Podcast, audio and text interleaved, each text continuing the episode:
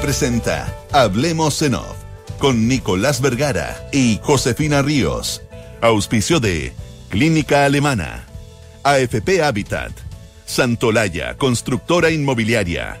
Nuevos sabores llegan a Monticello. Asociación Chilena de Seguridad.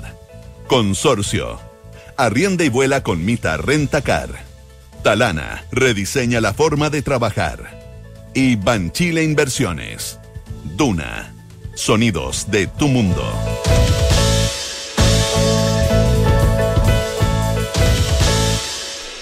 Muy buenos días, ¿cómo están ustedes? Eh, a pesar de que el día está oscuro, con niebla, con neblina, alta en todo caso, pero hay neblina, eh, este estudio se llena de luz, se pone radiante. Uno, por ausencia, no voy a decir de quién. Eh, alguien podría decir de quiénes, no, no, no solo de quién. Claro. Solo de quién. José Ríos, ¿cómo estás? Buenos días. Muy bien, Nicolás. ¿Y tú qué tal? Bien, pues oye, aquí estoy, aquí estamos, bien. Mejor bien. que la gente que está tomando, tratando de tomar metro hoy día, la línea 2. La Hay línea cinco dos. estaciones Qué cosa más rara. paradas. Se les descarriló en la noche un tren. tratando de estacionar, fíjate. Sí, que Mm. yo pensaba No que era tan, no, no era tan diestro. yo pensaba que se estacionaban. Yo pensaba que se estacionaban solo. Me pareció tan raro sí, eso. sí. Bueno, me imagino que algunas veces habrá que sacarlo y llevarlo a lugares especiales para mantención y Claro, habrá pero- sido eso, pero no esos sé. corren por, esos son con rueda metálica, esos corren por rieles, no sé, pero, pero bueno, algo pasó, eh, pero parece que era bastante más complicado de lo, Bastante que, más. de lo que se esperaba, aparentemente por el lugar, no se puede hacer, eh, no es tan fácil mover los carros porque no hay altura para las grúas, algo así me explicaron, pero, pero, pero no sé, puede que sea, puede que esté diciendo una cosa No, completamente sí, fake. algo así han, eh, han tratado de explicar. Ahora, la gente que tiene que usar la línea 2 del metro, em, se implementó un sistema de buses de clones. Sí. Entonces, para a todos aquellos que necesiten, hay que eh, informarse en la página del metro y también por las redes sociales, en las distintas plataformas. Mm. Ahora, entiendo y que- ahí está especificado todos los trayectos. Entiendo que el no funciona, ahora está funcionando hasta la estación... eh, Son cinco las que no funcionan. Es que no- Zapadores, Hacia- Einstein... Las que las que están hacia las que van hacia el norte las que terminan ahí en eh, las que terminan ahí en eh, cerca de- del Parque del Recuerdo Sí, bueno. Así que para que se informen los que están ahí.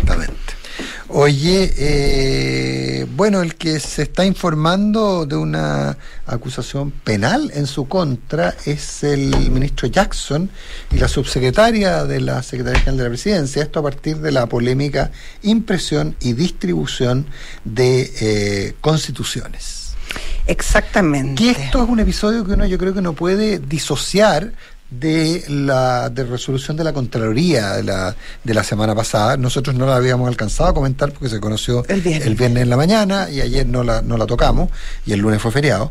Eh, viene aguachenta, ¿eh?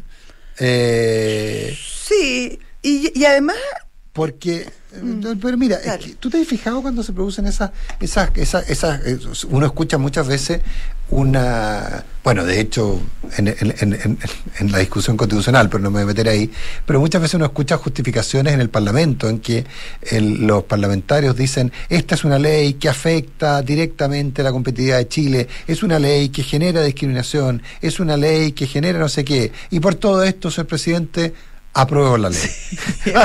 lo vimos mucho en la discusión de, de los retiros. De los retiros, claro. Y por, y por consiguiente apruebo la ley. Entonces a mí yo lo, lo que alcancé a leer de la resolución de la Contraloría me da la impresión de que dice, mire, eh, eh, es parte del rol del ministro secretario general de la presidencia, la coordinación política, eh, es correcto que lo haga, es aquí, es allá, es acullá, tiene que ver con los resultados. Pese a todo, formula un reparo.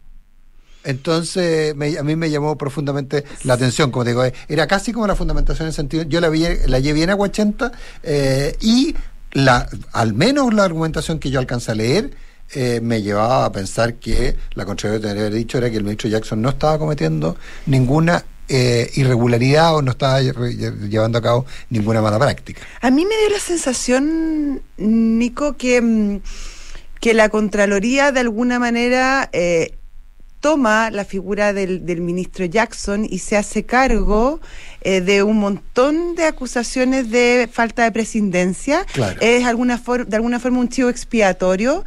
Eh, habían argumentos, yo estoy contigo, no, no creo que fueran los más de peso, los más profundos.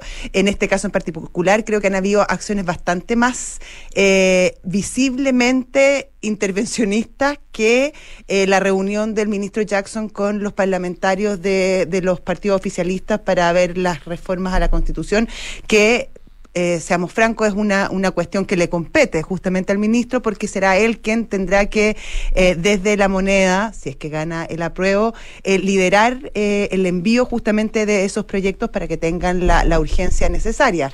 Ahora, eh, en ese sentido, creo que la Contraloría, bueno, puede haber tenido un punto, a lo mejor debiera recibir a, a la gente del rechazo, cuestión que va a ser hoy Claro, día, eh, pero em, yo creo que con esto le manda un, un parelé, una advertencia al gobierno a través de la figura del ministro Jackson.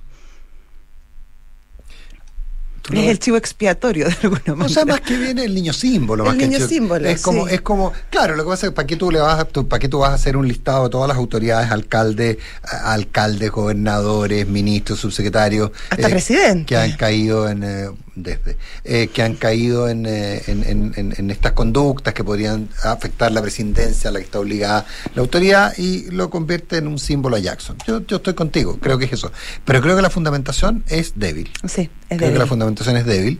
Eh, creo que los mismos, la misma, eh, la pues, que, que es complicado, y ahí tú tienes un punto, yo no lo había visto así, pero ahora que lo plantea, ¿por qué personalizarlo en Jackson? Porque en Jackson resulta menos grave el que, dado su rol de coordinación política, pero en otros podría no ser eh, tampoco grave. Entonces, sí, ahí hay, hay varias vueltas que darle a ese asunto. Ahora, lo que ocurrió ayer fue la presentación de una querella eh, por, eh, la presentó el diputado del Partido Republicano Jorge Razabal, que dice que la contratación directa realizada por el Ministerio de Secretaría General de la Presidencia con sistemas gráficos Quilicura SA para la impresión y entrega de 692 mil ejemplares, o la cifra que en disciplina corresponda, no se encuentra autorizada por la ley de presupuesto y para el sector público. Eh, eh, dice que la SECPRES puede utilizar y disponer recursos solo para la instalación y funcionamiento de la Convención Constitucional y cuando se contrató la referida impresión, la Convención Constitucional ya no existía. Eh, y aquí se dice que, que, que- que- que aquí hay malversación, eh, eventualmente, eh, y eh, que eventualmente también hay un delito de eh, aplicación diversa. Eh, le piden al fiscal Cooper, que el fiscal que designó la Fiscalía Metropolitana Centro Norte, eh, que indague si hubo delitos como la malversación de fondos públicos por aplicación diversa. Es decir, este se está gastando plata del presupuesto en una materia que no está autorizado. Y eso es distinto y tiene más fundamento eh, de comprobarse claramente que, que, la, la- que, la- que la reprimenda de la Contraloría, porque acá efectivamente se imprimieron 700 mil eh, ejemplares de, de constitución por un monto superior a 400 millones de pesos, donde al parecer se habría usado plata que sobró, que no se usó, eh, en la convención constitucional. Pero se mandan a hacer estos ejemplares una vez que la convención ya está eh, disuelta. Por lo tanto, ¿cómo podría una, un- una institución Mal mandar a hacer algo cuando la institución no existe? Y ahí hay otro tema, porque efectivamente el Estado, eh, Nico, es distinto a las empresas. En las empresas se usa mucho y, No. y es parte de que tú, si tú tienes un presupuesto y una cosa subió, tú lo puedes usar para otra cosa. Pero el Estado es muy distinto y está bien que así sea, porque son fondos Eh, públicos. claro, hay un- hay un- claro, en Por lo- derecho, claro. en derecho público, teóricamente, lo que no está permitido está prohibido. Exactamente, y en ese sentido existen métodos y formalidades para hacer estos temas, y para eso existen leyes de presupuesto que las tiene que aprobar el Congreso, con partidas súper establecidas, justamente para evitar que haya, que haya confusiones, que haya malinterpretaciones y que finalmente los dineros se usen para cosas que no están dispuestas. Y acá obviamente hay un tema electoral, por supuesto, habría que ser ciego para no verlo, pero si esta plata se hubiese usado para computadores o sillas, igual estaría el ministro eh, en un problema, al menos de estar sujeto a la investigación, porque claramente la plata no estaba destinada para eso y además, como bien dice la, la querella, fue por trato directo, ni siquiera hubo una licitación de por medio que tú pudieras competir o hacer competir distintas imprentas para, para la, resolución de este encargo en particular. Así que, em, por supuesto que eh, la presunción de inocencia hay que investigar, pero elementos hay, y no está solo en la querella del, del diputado del Partido Republicano, el diputado Irarraza, sino que también hay una, una querella interpuesta por el abogado Marcelo Brunet de Renovación Nacional, mm. que va en los mismos términos. 8 de la mañana, 14 minutos. Oye, eh, a ver, eh, ayer Isca Siches de nuevo tuvo un par de, de, de, gaffes, por llamarlo de alguna manera, eh, pero, pero anoche entiendo que en una, en una entrevista con Ramón Ulloa en Canal 13, sostuvo Carabineros es una entidad autónoma, lo que esperamos es avanzar a, avanzar a mayor poder civil sobre las policías. Eh, la verdad que, eh, que, esto es más reciente que lo que me llama poderosamente la atención. De hecho, un, auditor, un fiel auditor del programa, me, me, me, dice, bueno, si carabinero autónomo, entonces ¿por qué porque se cayeron contra Piñera, contra Chatwin, contra Blumel, contra todos por la acción de carabineros, digamos. O sea, es como eso así como desde lo anecdótico, pero carabineros no es autónomo, por o sea, Esa es la gran discusión, o sea, que está subordinado al poder civil. Eh, claro, no tiene claro, lo que pasa es que hay, hay manejos presupuestarios, yo imagino que a eso habría querido referir la ministra Siches, pero, pero también dijo más temprano ayer, dijo que, eh, eh, que no era que si, mm, ante la discusión respecto a la renovación del estado de excepción, que si ganaba la prueba en el plebiscito y por lo tanto se derogaban los estados de excepción, por lo tanto se podía aplicando, ella eh, estaba explorando los mecanismos para aplicar el estado de catástrofe. La verdad es que eso estuvo archidiscutido en la, en, la, en la convención y quedó claro que finalmente lo que se hacía era que se prohibía la participación de los uniformados en, en, cualquier eh, materia que tuviera que ver con civiles. O sea, o sea no, hay, no hay mar, no en orden público, no hay margen. La, la, la, discusión constitucional planteó que no había ningún margen. Entonces, cuando la ministra nos dice, no, si eso lo vamos a arreglar, eh, eso tenemos un, un, tenemos una, una, un amigo mío decía, vamos a torturar la ley, vamos a torturar la norma, decía, vamos a torturar la norma ¿ah? eh, y, vamos a conseguir un resultado. Pero aquí no hay, no hay ninguna opción. Y lo otro, que ayer también plantea la ministra Sicha, hablemos sobre eso, es, eh, es que ante los dichos de Héctor Yaitul de que robaban madera para comprar municiones, para comprar armamento, eh, ella sostiene que son, que son, que no hay razón para querellarse de nuevo, porque esas son materias que están incluidas en la querella anterior y que eran declaraciones ya conocidas rápidamente quedó demostrado que en ninguna parte él dijo eso, digamos, eh, y, que, eh, y que es de nuevo una, un reconocimiento de responsabilidad. Aquí va a venir la discusión de si el Ministerio Público puede actuar eh, de suyo o no, si necesita efectivamente que haya querella. Pero, pero el punto de fondo de nuevo es que la ministra muestra que hay muy pocas ganas de eh, presentar nuevas acciones penales en contra de Yaitul o en contra de quienes alteren el orden. Claro, las declaraciones de Yaitul las hizo, ¿te acuerdas? Hace como dos meses que vino a presentar creo que un libro. Ahí Eso, no, esas fueron las anteriores, pero estas fueron el, estas, estas las de las de las de la madera creo que. no, las de la madera son ahora. Las de la madera fueron ahora. Ah, yo entendí que habían sido en, ese discurso, pero que se conocieron ahora, después de dos meses. Ah, puede ser, sí, puede las dio dentro de ese discurso, pero acuérdate que fue, un, fue una, una, una actividad más bien privada, que nadie entiende cómo era tan privada si tú le estás eh, de búsqueda, pero bueno, lo logró. Em, y tengo entendido que en el marco de esa, de esa intervención él habla justamente del tema de la madera y dice concretamente que efectivamente ellos usan los robos de madera para poder comprar fierros y balas. Fierros y tiros. Fierros y tiros que son básicamente eh, pistolas, armamento y, balas. Eh, y lo justifica, ellos dicen que no es eh, robo de madera, sino usa la palabra recuperación.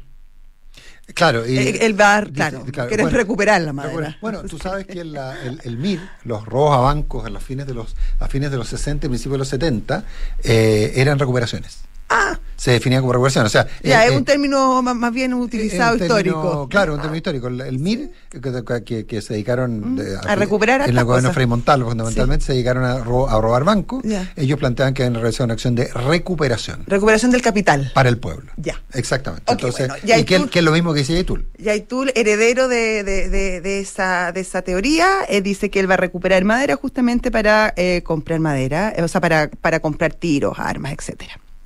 Eh, ante esto, la ministra, como dices tú, eh, dice que eh, esto ya se sabía. Ahora, no sé, se, se subentendía. Yo creo que todos de alguna manera sabíamos más o menos para qué, para qué se estaba, eh, por qué sucedía esto y por eso también se establecieron leyes en su momento para penar con, con penas más altas el tema del robo de madera, cuestión que en su momento fue súper torpedeado por el Frente Amplio, hay que decirlo. Sí, no, no, votaron Eh, en contra de todo. Votaron en contra de todo. Bueno, las cosas han cambiado, pero efectivamente llama la atención. em, ¿Por qué el gobierno decide, a través de la ministra Isquia Siche, que es la responsable de este tema, evidentemente, eh, no ser claro y, y fuerte frente a este tema? Porque efectivamente quizá el ministerio puede investigar eh, sin necesidad de ellos hacer, eh, sin, sin necesidad que el gobierno inter- interponga nuevas querellas, quizás dentro de la extensión de la propia querella hay, eh, hay suficiente agua como para investigar. Pero yo no entiendo, ante un tema que es tan relevante, donde hemos visto además que el gobierno ha tenido que jugársela por estados de excepciones sucesivos, sabiendo que no es la herramienta que más las acomoda, ¿por qué son tan reacios Sí. finalmente a ponerse firmes frente a este tema? Bueno, pues, pero, pero, pero es que ellos siempre han planteado, o sea, a ver, el Frente Amplio en la convención votó en pleno en contra de los estados de excepción. Bueno, claro, y lo vemos ya ahora, y eso es un problema ahora para el gobierno, porque se va a acabar el gobierno. go- se va- si llega a ganar el apruebo, se acaba el estado de excepción, ¿y qué hace el gobierno en la macrozona sur? Bueno, según la ministra Siches, pues usa el estado de catástrofe. Sí, pero, que no- se lo van a apelar, o sea, va- esa cuestión va a llegar el día uno al Tribunal Constitucional. No, no, no, no, no tiene No, si ninguna- no- no- no tiene asidero. No creo que se atrevan, porque además porque podría ser una falta, ¿no? Y, y- y no sé si, y ahí se podría producir un conflicto, porque no sé si las Fuerzas Armadas quieren salir, porque finalmente los responsables pueden ser ellos. Y eso demuestra además una cierta, perdón la palabra, pero cierta ignorancia por parte de la ministra. Yo creo que no es ignorancia, yo creo que es una sensación respecto a que eh, a que finalmente las cosas son interpretables, como que se está por sobre la ley. Co- Como, ahora, es que, a ver, yo, yo quiero eh, quiero mirar en positivo, yo quiero venir por mirar en positivo Ya. lo, lo, lo de la ministra Siche. Eh, es que eh, ella en el fondo, ¿qué es lo que está diciendo? No, ¿cómo va a ser posible que no podamos usar a las Fuerzas Armadas para controlar una situación como esta? El tema, y, y entonces, y hecho, entonces, y no, vamos a buscar la forma, decimos que hay catástrofe, porque efectivamente hay un estado. Claro, es un terremoto político, hay un habría estado que catá- decir. Hay un estado catástrofe, etcétera, etcétera. Pero por favor, pero es que eso no es lo que dice la ley. Las leyes no son para aplicar sentido común. ¿ah? Eh, y para actuar con la lógica de el yo creo, yo pienso. Entonces, ese es el problema que, que yo creo que tiene, que tiene la ministra. Y que también se manifiesta en el tema Yaitul. Si el tema Yaitul es distinto, cuando, se, cuando tú te enteras que un señor dice textualmente, la madera que nosotros recuperamos, es decir, robamos, Sí. es para tener los recursos para generar insumos para reconstruir el pueblo machu- mapuche y para tener los fierros y tener los tiros. Pero por favor, o sea, no, no, no, no tiene. No hay mayor interpretación. No, no, no es interpretable, no, no, no, si ya sabíamos. No, si sabemos que Yaitul, si Yaitul eh, participa de, de- de funerales de, de- de combatientes caídos, según mismo él ha planteado en acciones, etcétera. Sabemos que es así. Pero esto es un nuevo hecho y es un reconocimiento público y habría que ver qué es lo que. confesión de parte relevo de prueba, ¿no? Sí, pero parece que ¿No tan dicen, así? dicen que ya no se usa. Pero pero no tengo idea, pero pero pero hay una confesión de parte, pues, o sea, Sí. claramente hay una confesión de parte y al menos el Ministerio Público eh, debería hacer algo si no lo hace si no lo hace el gobierno. Oye, todo esto en un contexto que hoy se debiera votar el, estado de excepción, la, ampli- la ampliación del estado de excepción en la macrozona sur. Parece que no no no llegarían a votar, no habría tiempo porque está cuarto en... en... No, no, lo que ah, está- no, está no, cuarto la tabla la- el indulto. el cuarto Sí, indulto. se debiera votar hoy día. eh, ahí hay una complicación extra porque obviamente en el oficialismo, parte del oficialismo está bastante enojado con el Ministerio del Interior porque no se decretó el estado de excepción en la región de los ríos, así que ahí habría un, un escollo y en un momento donde además, a diferencia de otros estados de excepción que se habían, se habían aprobado, hoy el, han aumentado los delitos incendiarios bastante, Bastante. con respecto a, ley. a tramos anteriores, por lo tanto hay una situación bien, bien compleja en este momento en esa zona. y alejados de los eh, alejados de, Sí. los- de las zonas de control. Eh, hay otro problema adicional que lo rescatamos, lo, lo, lo, lo planteamos ayer y que yo no entiendo cómo, insisto, eh, y ya hay quienes han planteado también esta misma preocupación, tú puedes con eh, con 10 días de anticipación saber que va a ser necesario mantener el estado de excepción.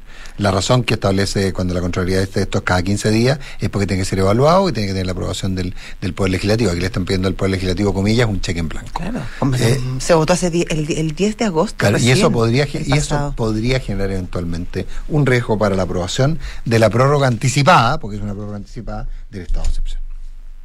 8 de la mañana, 24 minutos. Oye, eh, respecto al tema de la, de la reforma previsional, eh, han pasado muchas cosas. ¿ah? Eh, una de ellas es que eh, había habido una gran presión desde el gobierno por apurar el proyecto de reforma previsional. Eh, de hecho, la semana pasada, cuando nosotros conversamos en este programa con Matías de la Consuelo, conversamos con el ministro Mar- con el ministro Mario Marcel, eh, cuando estaba terminando la entrevista le pregunté, ministro, eh, ¿hay, eh, ¿se anticipa el- el- el- la, la presentación del proyecto de reforma previsional? Y el ministro Marcel con- contestó algo así como, mire, hasta donde yo sé es a fin de mes. Sí, pues eso es lo que habían establecido Y ellos. lo que habían establecido. Pero sabemos, en círculos parlamentarios, a nosotros se nos dijo que había una suerte de acuerdo de llevarlo, de, de- de- de tra- de llevar el tema previsional antes del, del plebiscito, de que fuera inclusive antes de la última semana de agosto, que era lo que se había comprometido el, el Ministerio del Trabajo, digamos. Eh, pero ahora nos están diciendo que eh, esto debería, aparentemente la, la nueva voz es que esto va pasa al eh, después del plebiscito. ¿Cuál es la razón? Eh, según me dicen, insisto, esto es, información de aquella información objetiva, dicha por alguien, pero que puede ser una interpretación errada. Lo que me dicen es que dentro de algunos círculos, toda la discusión sobre propiedad de los fondos, la discusión eh, sobre eh, reforma previsional, sobre la, el rol de la, de la seguridad social en la nueva, en la nueva constitución, se prestaría para eh, que el, el- el- eh, presentara el debate al revés de lo que se pensaba, que era vamos a presentar una reforma previsional y con eso presionamos al rechazo para que la, para que la apruebe o dé señales positivas. El- la manera en la cual se estaba redactando, los no acuerdos que hay respecto a cuáles, por ejemplo, eh, sobre heredabilidad, sobre propiedad de los fondos, sobre propiedad del 10% actual. No hay un acuerdo al interior del, del gobierno, no se logró el acuerdo y finalmente presentar el proyecto como estaba saliendo, lo que podría haber implicado era que eh, justamente se convirtiera en un argumento para el, eh, el rechazo pero en favor del rechazo, no como se había planteado en algún minuto, quiere usarlo como, como dice Álvaro Vargas Llosa, como un arma arrojadiza en favor del apruebo, ¿ah? Eh, sino que usarlo en favor del que podía convertirse, traer un tema incómodo para quienes están por el apruebo. Yo creo que es súper sano, eh, más allá de todas las consideraciones políticas, obviamente, que un proyecto así de importante y así de, relevante, que ha costado además mucho que, que vaya avanzando en el Congreso, se discuta después de, del plebiscito y sacarle eh, la carga política eh, tremenda que La tiene carga esta política, fecha. de- ahora, política siempre. Siempre. La carga de política coyuntural, Claro, de en política el fondo, electoral. utilizar una, una, una, una cuestión tan, tan importante para, para, la, para la sociedad, para la ciudadanía, eh, transformarla en herramienta política electoral, me parece gravísimo y hemos tenido ejemplos súper duros al respecto en la historia de nuestro país, pero creo que este tema es especialmente relevante porque finalmente tiene que ver eh, con las pensiones de los de, de, de los adultos mayores, por supuesto, pero también con el mercado de capitales, también con la certeza jurídica, con un montón de cosas que finalmente rodean el proyecto de eh, proyecto previsional. Eh, así que me parece estupendo esta decisión. Todavía no está zanjado, eh, hay posibilidades que se presente todavía aún a fines de este mes, pero todo indicaría, según las eh, eh, declaraciones de Janet Vega, la ministra del Trabajo, y del ministro Marcel, que sería post plebiscito. Ayer, simultáneamente, la Comisión de Constitución de la Cámara despachó a sala el proyecto de inexpropiabilidad de fondos de pensiones. ¿Te recuerdas tú? Claro que ese, Eh, fue, ese fue parte de la organización para evitar el... eh, para que se votara en contra del segundo del, del cuarto retiro. Exactamente. Cuarto, cuarto, Esa fue la, la negociación que, claro, que la derecha le, le exigió al gobierno que presentara este proyecto que se había dilatado, pero que ayer finalmente se ve Sí, iba bastante lento. ¿eh? Sí, como que se estaban haciendo bien los lesos, pero finalmente le, le pusieron un poco, le pusieron un poco de rapidez al tema. Y ayer eh, lo termina viendo la Cámara y se despacha a sala. En general se aprueba la idea, eh, la, la- la idea general de que los eh, los, lo- lo- los fondos previsionales son inexpropiables. Pero hubo dos indicaciones que habían introducido la eh, Chile Vamos, específicamente la UDI y Evópoli, tengo entendido, respecto a la posibilidad de los eh, cotizantes a elegir eh, dónde ponían sus fondos. Eh, eso fue rechazado en la comisión y también fue rechazada, pero por empate, ahí estuvo más peleado, eh, la, la decisión respecto a los fondos futuros. Eh, Ah, los que- presentes y futuros. Los claro, presentes que- y que futuros. la- era- en el fondo, claro, el, me imagino el, el todavía... aumento, el, aumento de cotización. Eh, claro, me imagino que está eh, especialmente pensado para el 6 pos- del 6% adicional y eso también fue rechazado, lo que obviamente generó ciertas críticas y polémicas. Y respecto al tema de la, de la, de la libertad para elegir, ahí hubo bastante discusión porque dice, finalmente, si tú crees que son heredables, que son tuyos, que es tu plata, ¿por qué tú no vas a poder elegir quién te la administra. Entonces ahí habría también una, una, Una cierta, segunda derivada, digamos, una segunda derivada. ¿Qué tan tuyos son si tú no puedes elegir dónde los tienes? Claro, bueno, eso es- tú sabes que ese era el argumento, ese era el argumento Fernando Atria, cuando presentó, ¿te acuerdas?, en varios tribunales del país eh, peticiones para retirar fondos. Sí, me acuerdo, en Antofagasta le iba súper bien. En la, en la Corte de Antofagasta, claro, la Corte, Sí. sí. la Corte de Antofagasta de hecho le pidió al Tribunal Constitucional que se pronunciara. Sí. La Corte de Antofagasta, donde mejor le fue, fue en la Corte Sí. de Antofagasta. Eh, en Una varias- profesora, ¿te acuerdas? Sí, en varias cortes, en varias cortes pidieron, eh, y el argumento era ese, que si había propiedad, había derecho a disposición. Y por lo tanto, ahora la discusión es que, bueno, si hay propiedad, si se garantiza la heredabilidad, ¿cómo entonces yo no voy a poder decidir dónde, eh, eh, dó- dónde, dónde tengo mis fondos y quién me los administra? Eh, sí, se, se- se suelen enredar estas cosas. 8.31. Tú querías hablar de algo que se habla poco y que nos gusta hacernos un poco los lesos.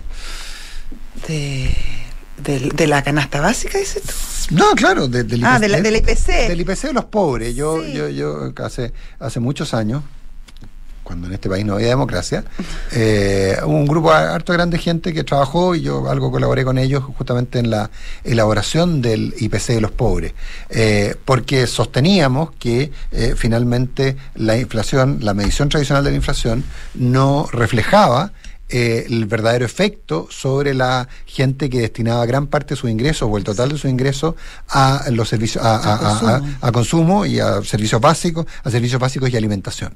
Y, mm, eh, y ese y ese IPC y de todas estas cosas nos pasamos 20 años que nos olvidamos que existían porque no teníamos inflación. Y claro, porque el país, de y repente el país no- crecía. El país crecía y no teníamos Sí. inflación. Eh, pero sin embargo hay unos cambios bien importantes en la canasta básica en los 12 meses Sí. eh, que ha subido, o sea, de una manera relevante. Sí, eh, a mí me a mí me a mí me gusta este índice porque creo que uno le pone le pone cara a, a los números y, y uno de alguna manera ve de forma concreta final- finalmente cómo afecta la, la inflación en, la- en las personas. Eh, esta canasta básica eh, es una es un, índice que entrega el, el Ministerio de Desarrollo Social y que va calculando finalmente una canasta que ellos ah, fabrican, cuánto va impactando. Eh, en el séptimo mes del año, es decir, en julio, em, el costo de esta canasta básica subió un 20,6%, Nico, y eso representa 58.003 pesos, que eh, en números simples son 10 mil pesos más que en julio del año pasado. O sea, en 12 meses subió 10 mil pesos la canasta básica y eso es muchísimo. Esto va a significar que hay cerca de 200 mil personas que no eran pobres y que ahora pasarán a ser pobres en nuestro país. Eh, claro, uno dirá esto comparado con el resto de Latinoamérica, no es tanto, sí, efectivamente. En términos de porcentaje de la población. Claro, pero estábamos acostumbrados- Pero, estamos- pero claro, pero la regresión a la media nunca es buena. No, y además nosotros estábamos acostumbrados a que este índice año a año y mes a mes se estrechaba. Y por primera vez estamos viendo que aumentan los pobres en nuestro país. No por primera vez, pero hace mucho tiempo que no nos pasaba Sí. de ver que aumentan. Esto se suma que se convierte en lo normal. Claro, y esto se suma además al tema de los suel- ah, de los salarios reales que llevan nueve meses bajando en nuestro país. Eh, ese es el impacto de la inflación. Eso es lo tremendo de la inflación. Entonces, mm, de ahí la importancia finalmente de que se hagan eh, se tomen acciones concretas, más allá que también son necesarios los bonos de ayuda que el gobierno se ha establecido. Ayer, por ejemplo, se reunió el, el- gobierno, el, el presidente con, con- con sus ministros económicos, con eh, la SOFOFA y la CPC. Eh, para buscar medidas en conjunto, para aumentar la productividad, para no frenar la inversión. Y en ese sentido es muy importante también lo que se puede hacer, por ejemplo, con la reforma eh, tributaria que está en discusión y que también se ha anunciado en ese sentido que probablemente el debate se postergará para postplebiscito, Sí. eh, de, forma tal que tampoco se politice un tema que es tan relevante y que de hacerlo mal podría hipotecar el crecimiento futuro del país. Sí, sí, lo, lo- lo- lo importante de, de entender aquí es que la, eh, el- nosotros hay un fenómeno mundial que entre paréntesis está empezando a disminuir, no por buenas razones, ¿eh? Eh, eh, porque viene una recesión, entonces efectivamente está cayendo el precio del petróleo, está cayendo el precio de algunos commodities, definitivamente está cayendo el valor del dólar, o sea, definitivamente tenemos ahí una vuelta, una vuelta larga, no, no necesariamente por buenas razones, porque como te digo, la sensación es que viene una, viene, viene, viene una, una, una, una recesión importante a nivel global. Pero, pero, pero hay un punto ahí, José, que es el que nosotros tenemos eh, una, una parte relevante del, del IPC tiene que de la inflación tiene que ver con la crisis en Ucrania, eh, con, las, con el tema, las consecuencias aún de la pandemia. Ya los precios de los fletes están cayendo, ojo. ¿ah? Sí, Ah, sí, se está estabilizando se está estabilizando. ese. Ya, el- todo el tema de, de- de la- de los efectos de la pandemia en los fletes, el- los problemas de los cierres en stock. los cierres en China y todas esas cosas. Sí es cierto. Pero también tenemos una parte local muy importante, importante. muy importante. Y con un dato adicional, que eh, los saldos en cuentas corrientes y cuentas vistas están cayendo. Sí. Por primera vez están cayendo. Prácticamente todo ese influjo monetario ya prácticamente se diluyó. O se gastó o se ahorró en elementos, o se ahorró en, en- En en- instrumentos en- en financieros. instrumentos de más largo plazo. Pero lo que estaba disponible para gasto, que generaba una sensación de bienestar, eso desaparece. Eh, y que era lo que permitía que la gente eventualmente siguiera demandando.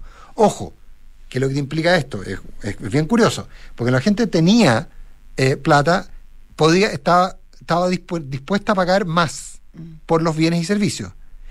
Ahora a la gente se le está acabando esa liquidez, los ingresos reales están cayendo por el aumento de los precios, se mantienen estables y aumentan los precios, entonces esto debería generar ahora el que la gente modificara consumo, Claro. cambiara consumo y por lo tanto podría ayudar a la batalla contra la inflación. Pero ayudar en qué sentido? En el sentido de que disminuye la demanda eh, o se traslada a, bienes de menor valor.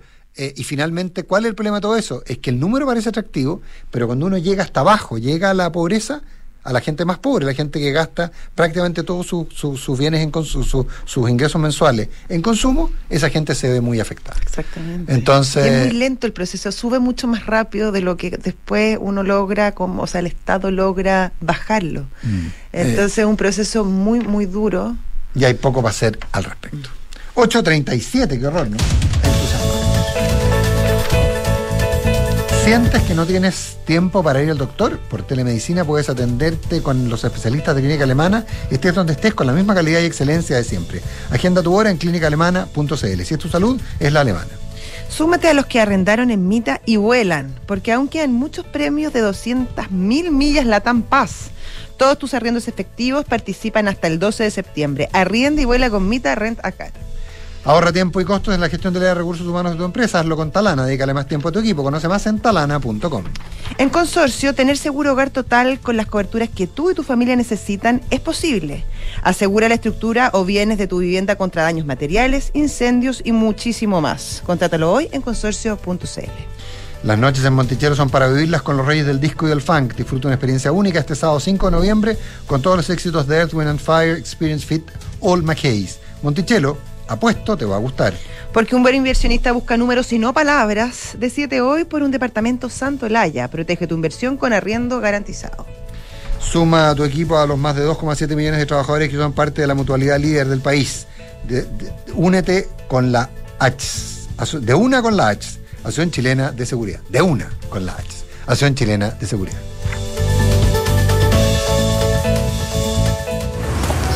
Hola vecino. Hola. Partir un negocio nunca es fácil, pero contar con una mutualidad que te acompañe en cuidar la seguridad y salud de tus trabajadores, eso lo hice de una con la H. Une a tu equipo a los más de 2,7 millones de trabajadores que ya se fueron a la segura. Súmate de una con la H. Las mutualidades de empleadores son fiscalizadas por la Superintendencia de Seguridad Social www.suceso.cl. En Consorcio, asegurar tu hogar para vivir tranquilo con tu familia es posible. Tener una casa es tremenda responsabilidad. Uno nunca está tranquilo cuando sale. Por eso contraté el seguro hogar total de consorcio, con el cual puedo asegurar la estructura o bienes de la casa contra daños materiales, incendios y mucho más. Está perfecto. En Consorcio tenemos un seguro hogar total con coberturas a tu medida. Conoce más y contrátalo en consorcio.cl. El riesgo es cubierto por Consorcio Seguros Vida. Más información en consorcio.cl. Con Mita Arrienda y... Ahora tus arriendos Mita te llevarán a volar porque somos el único rentacar que te hace acumular millas Latam Pass. Con Mita Arrienda y... Así es, arrienda tu auto y podrás ganar 50, 100 o 200 mil millas Latam Pass en tus arriendos entre julio y septiembre. Con Mita Arrienda y... Mita, elige tu destino, nosotros te llevamos. Mita.cl Digitaliza los procesos del área de recursos humanos con Talana, la más completa y robusta plataforma para la gestión de personas. Gracias a los módulos de remuneraciones, asistencia y turnos, firma digital, desarrollo organizacional y reclutamiento y selección, Talana ha ayudado a las empresas a reducir sus costos operacionales. Únete a las miles de empresas que ya han digitalizado su área de recursos humanos con Talana. Conoce más en talana.com. 7. Posible número de la suerte. 95 mil. Verdadero número de la suerte. Aprovecha departamentos con pie en cuotas desde 95 mil pesos y muchas oportunidades para invertir hoy. Santolaya Constructora Inmobiliaria.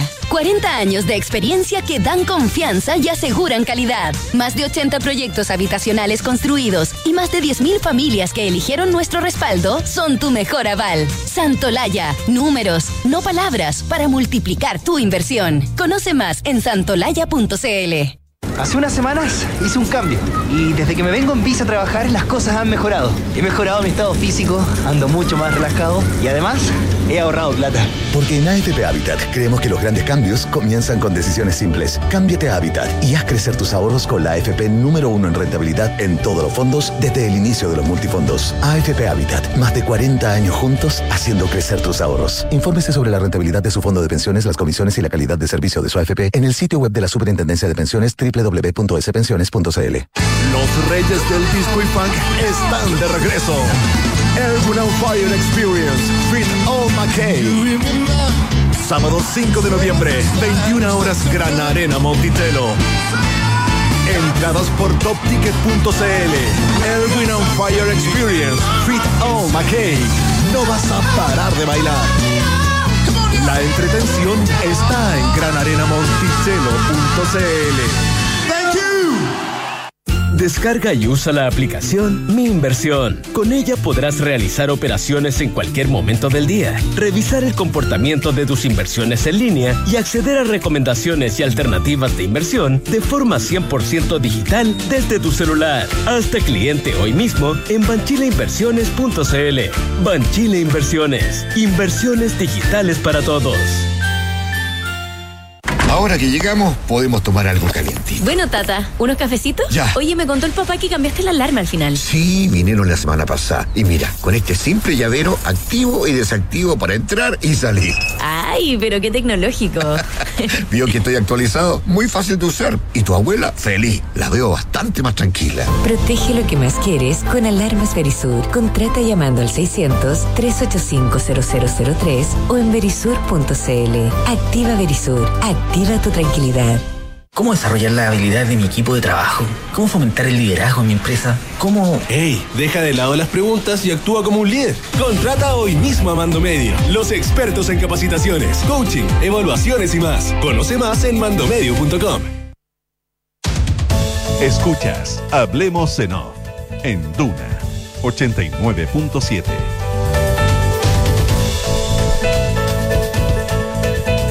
Con las soluciones de eficiencia energética en el EX, avanzas a la electrificación, descarboniza tus procesos, reduce tus costos y lucha contra el cambio climático, al igual, al igual como ya lo han hecho distintas empresas, instituciones y comunidades. Enciende tu lado eficiente y sostenible en enelex.com. Descarga y usa la aplicación Mi Inversión. Realiza todas tus operaciones cuando quieras y revisa el comportamiento de tus inversiones en línea y accede a recomendaciones y alternativas de inversión. Banchi de Inversiones, inversiones digitales para todos. En AFP Habitat creen que los grandes cambios comienzan con decisiones simples. Cámbiate de hábitat y haz crecer tus ahorros con la AFP número uno en rentabilidad en todos los fondos desde el inicio de los multifondos. AFP Habitat, más de 40 años juntos haciendo crecer tus ahorros. Son las 8 de la mañana con 44 minutos y tomamos contacto con la senadora demócrata cristiana Jimena Rincón. Senador Rincón, ¿qué tal? Muy buenos días. Gracias por estar con nosotros. Buenos días, senadora. Muy, muy buenos días a ambos. Estamos aquí con la Jo- Nicolás Vergara y la Josefina Ríos. Sí. Eh, senadora, quería partir preguntándole por su reunión hoy con el ministro Jackson. Em, esta nace luego de la de la de la advertencia de la Contraloría o el ministro ya No. se había eh, comunicado No. con usted anteriormente. Ninguna de las anteriores. Esta reunión surge porque la ministra Camila Vallejo señaló públicamente que no había eh, una propuesta de acción de parte de quienes estábamos por el rechazo. Y yo vi la noticia y tuiteé que claramente la ministra no estaba en conocimiento del proyecto de ley que habíamos ingresado junto a los senadores Walker, eh, Flores y Fidel Espinosa, en que señalábamos eh, una modificación constitucional que modificaba el artículo 142, estableciendo claramente que de ganar el rechazo debía iniciarse un proceso democrático, participativo y paritario para escribir esa nueva y buena constitución. A raíz de eso, el ministro Jackson me llamó. Nosotros estábamos justo juntos con el senador Walker en mi región del Maule, en Linares, y eh, motivado por este esta respuesta que yo había dado a la ministra Vallejos, el ministro Jackson eh, nos pidió eh, reunirnos para conocer eh, la propuesta. Esa es el, ese es el origen de esta reunión. Ni, ni lo uno ni lo otro, sino todo lo contrario, pero la conclusión es la misma, digamos. Claro, la conclusión es la misma, pero el motivo de la reunión no tiene que ver con eh, lo de la Contraloría. Eh, nosotros presentamos este proyecto el 2 de agosto Claro. de este año. Eh, lo- el gobierno claramente hace oídos sordos de las cosas que ocurren en el Parlamento o de las que hacemos quienes no estamos de acuerdo con la campaña de la prueba que ellos dirigen como jefe de campaña. Y eh, yo le dije al ministro que eh, sería bueno que dejen de ser jefes de campaña de una opción y gobiernen, porque tenemos problemas serios eh, en el país que no se atienden. Eh, lo de Yaitul ya es la gota que rebalsa el vaso.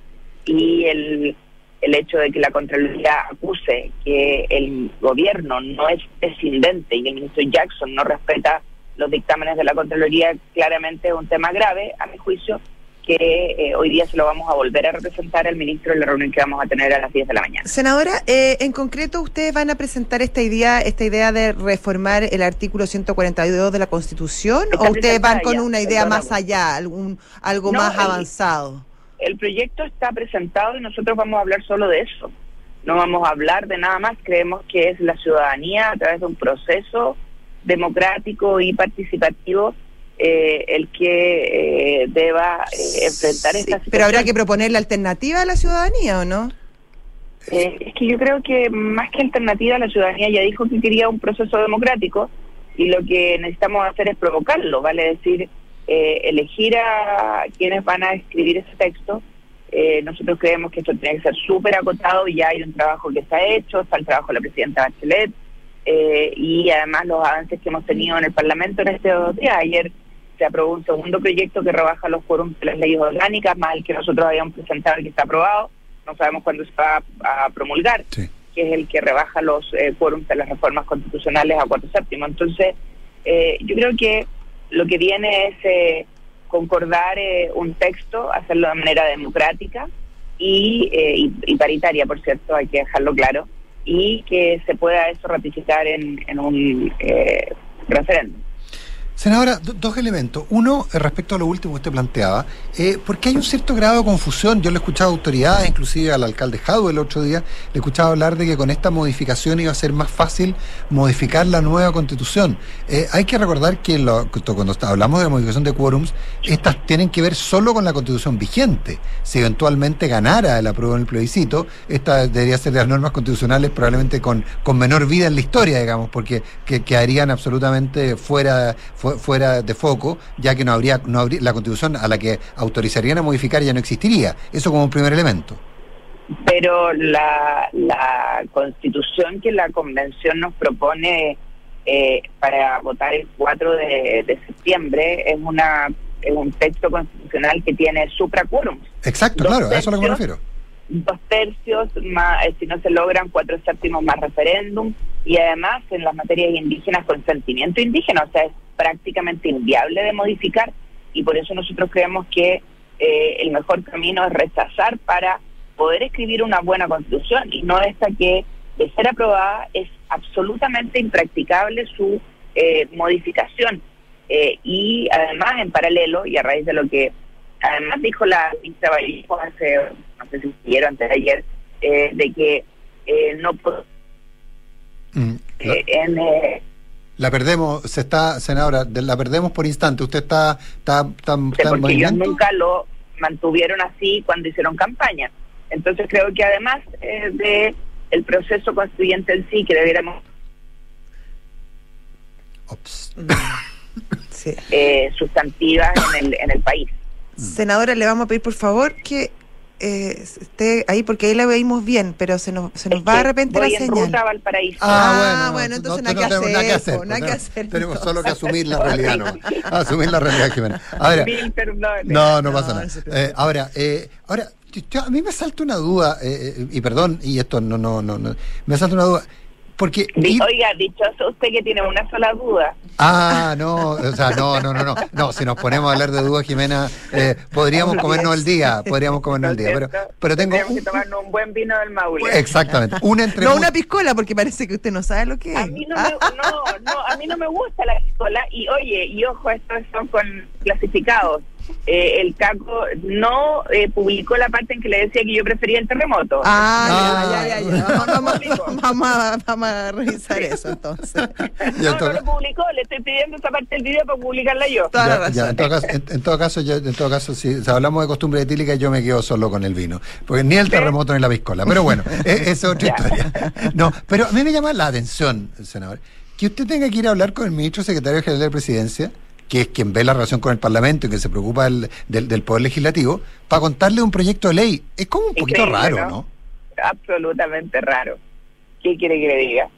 Pero bueno, eh, ya yo yo fui ministra de Sectres. eh, Sí, pues. y, y puedo decir que en ese año que fui ministra de Sectres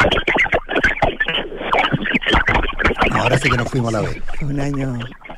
No, ahora sí que nos vamos a llamarla de nuevo a la senadora, porque cuando, cuando empiece ese ruido acuático... Es tremendo, no vuelve nunca. No, no vuelve nunca más. Sí, es, Vamos- un, es un camino va- sin retorno. Vamos a intentar llamar de nuevo a la senadora Rincón Sí. porque eh, la verdad que ese ruido acuático no es una es un muy muy muy, muy mal presagio. o es túnel o es... No, se imagina el túnel de la calavera, se puede haber metido. No, pues si va a Viña. Ah, va a Viña. Va a Va a Valparaíso, Viña, va va a a Valparaíso nomás. Va Bueno, el túnel Lo Prado, Lo Prado y el túnel Zapata. Ese quería decir, Hay me dos confundí. túneles, hay dos túneles. ¿Hace cuánto que no vas a Viña? Hace tiempo, fíjate, Mm. hace tiempo, sí. Voy a tener que re- renovar mi, Sí. mi sí. viaje. Sí, vas a tener tu, tu Waze personal. Claro, tal tu, cual. tu Waze personal. No, pero, pero bueno, como estábamos conversando con, no, no la, pucha, parece que perdimos, estábamos conversando con la senadora Jimena Rincón, eh, a partir de, bueno, ella nos aclara, y eso es muy importante entender, que finalmente aquí hay una gestión proactiva del ministro Jackson a partir de una información que, te- que, que tenía que ver con algo que había firmado la ministra Vallejo. Te recuperamos, recuperamos Jimena. Eh, tú nos estabas diciendo que tú habías sido ministra, secretario general de presidencia, y que por lo tanto, Sí. y hasta ahí llegamos. No, y que la verdad es que a nosotros nos tocó sacar adelante la reforma, bin- el término del binominal, ustedes se acuerdan, Por supuesto. financiamiento partido, ¿Cómo eh, la reforma tributaria, educacional, laboral, bueno, las hago la lista y son muchas. Entonces, no entiendo que el ministro no conozca eh, este proyecto que además se presentó el 2 de agosto.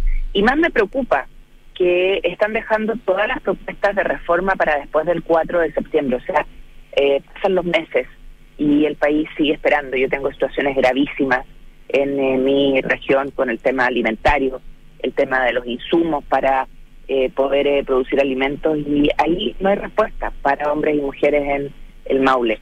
Eh, la ejecución del presupuesto es bajísima. Voy ahora a la Comisión Mixta de Presupuesto a ver ese tema y estamos en el 30-40% de ejecución eh, en agosto del año, o sea, ya entrando a septiembre. Pero eso no es tan, eso no es tan, eh, tan infrecuente. En general se acelera No, la ejecución en- presupuestaria en, niveles- en el segundo Sí, pero semestre. no en los niveles que no en los niveles que estamos es que estamos más allá del segundo semestre estamos en la en el tercer trimestre Sí. Eh, y, y la verdad es que si vamos al detalle eh, por ejemplo ejemplo del programa calle eh, que es necesario en invierno no está ejecutado esas cosas no pueden pasar Eh, de verdad. se- senadora, le quería cambiar de tema. Quería preguntarle su opinión respecto al adelanto en la votación Sí. del estado de excepción en la macrozona sur. ¿Qué le parece la decisión del gobierno en esta línea? A ver, eh, no, no es algo novedoso, me tocó a mí vivirlo en el gobierno del presidente eh, Piñera, eh, cuando yo era presidenta del Senado, eh, producto de eh, las semanas regionales o incluso el proceso legislativo, eh, eso se hizo, no es una práctica que no se haya utilizado.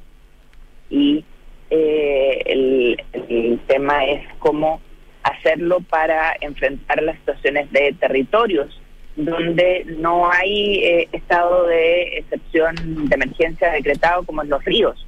Yo estuve allá el fin de semana, eh, me, paraba- me pararon en la calle, dos o tres personas, y me mostraron eh, lo que había sido la quema de maquinaria en Mafil y la amenaza a los dueños de esa empresa de áridos.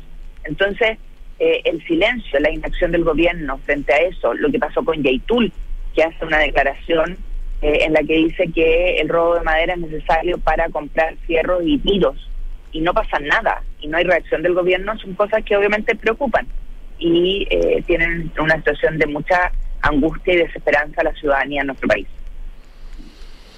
¿Qué le parece que la derecha, que la, la- la- el Chile Vamos haya en principio descartado juntarse con el ministro Jackson para evaluar temas post rechazo? Uf. Ahora sí que sí. Sí, Ahora sí que parece que fue definitivo y además, bueno, vamos a tener que aprovechar de agradecerle a- así en el aire a la eh, eh, senadora Jimena Rincón a el haber estado esta mañana conversando con nosotros. Gracias. Nos vamos, pues. Nos vamos tempranito. Ya viene inform- No tanto. Sí, no, me tanto. parece estupendo. No tanto, son. ah, ya, te, te- ya te pusiste otra camiseta tú. No, no, aquí, aquí Yo me cambio de uno a otro. Aquí ¿ah? olvidémonos de las camisetas, aquí olvidémonos del intercambio de camisetas. Eh, ya viene Cartas Notables, comprar espejo. Hoy el escritor romano Plinio expresa su amor a Calpurnia. Ah. Y ya viene información privilegiada. No sé quiénes están hoy día, pero. Cristian Camus y Gonzalo Restino. Cristian, bueno, la dupla titular. Histórica, exactamente. La, la dupla Re-K. Buenos días, nos vemos mañana. Está de vuelta Matías del Río, lamentablemente.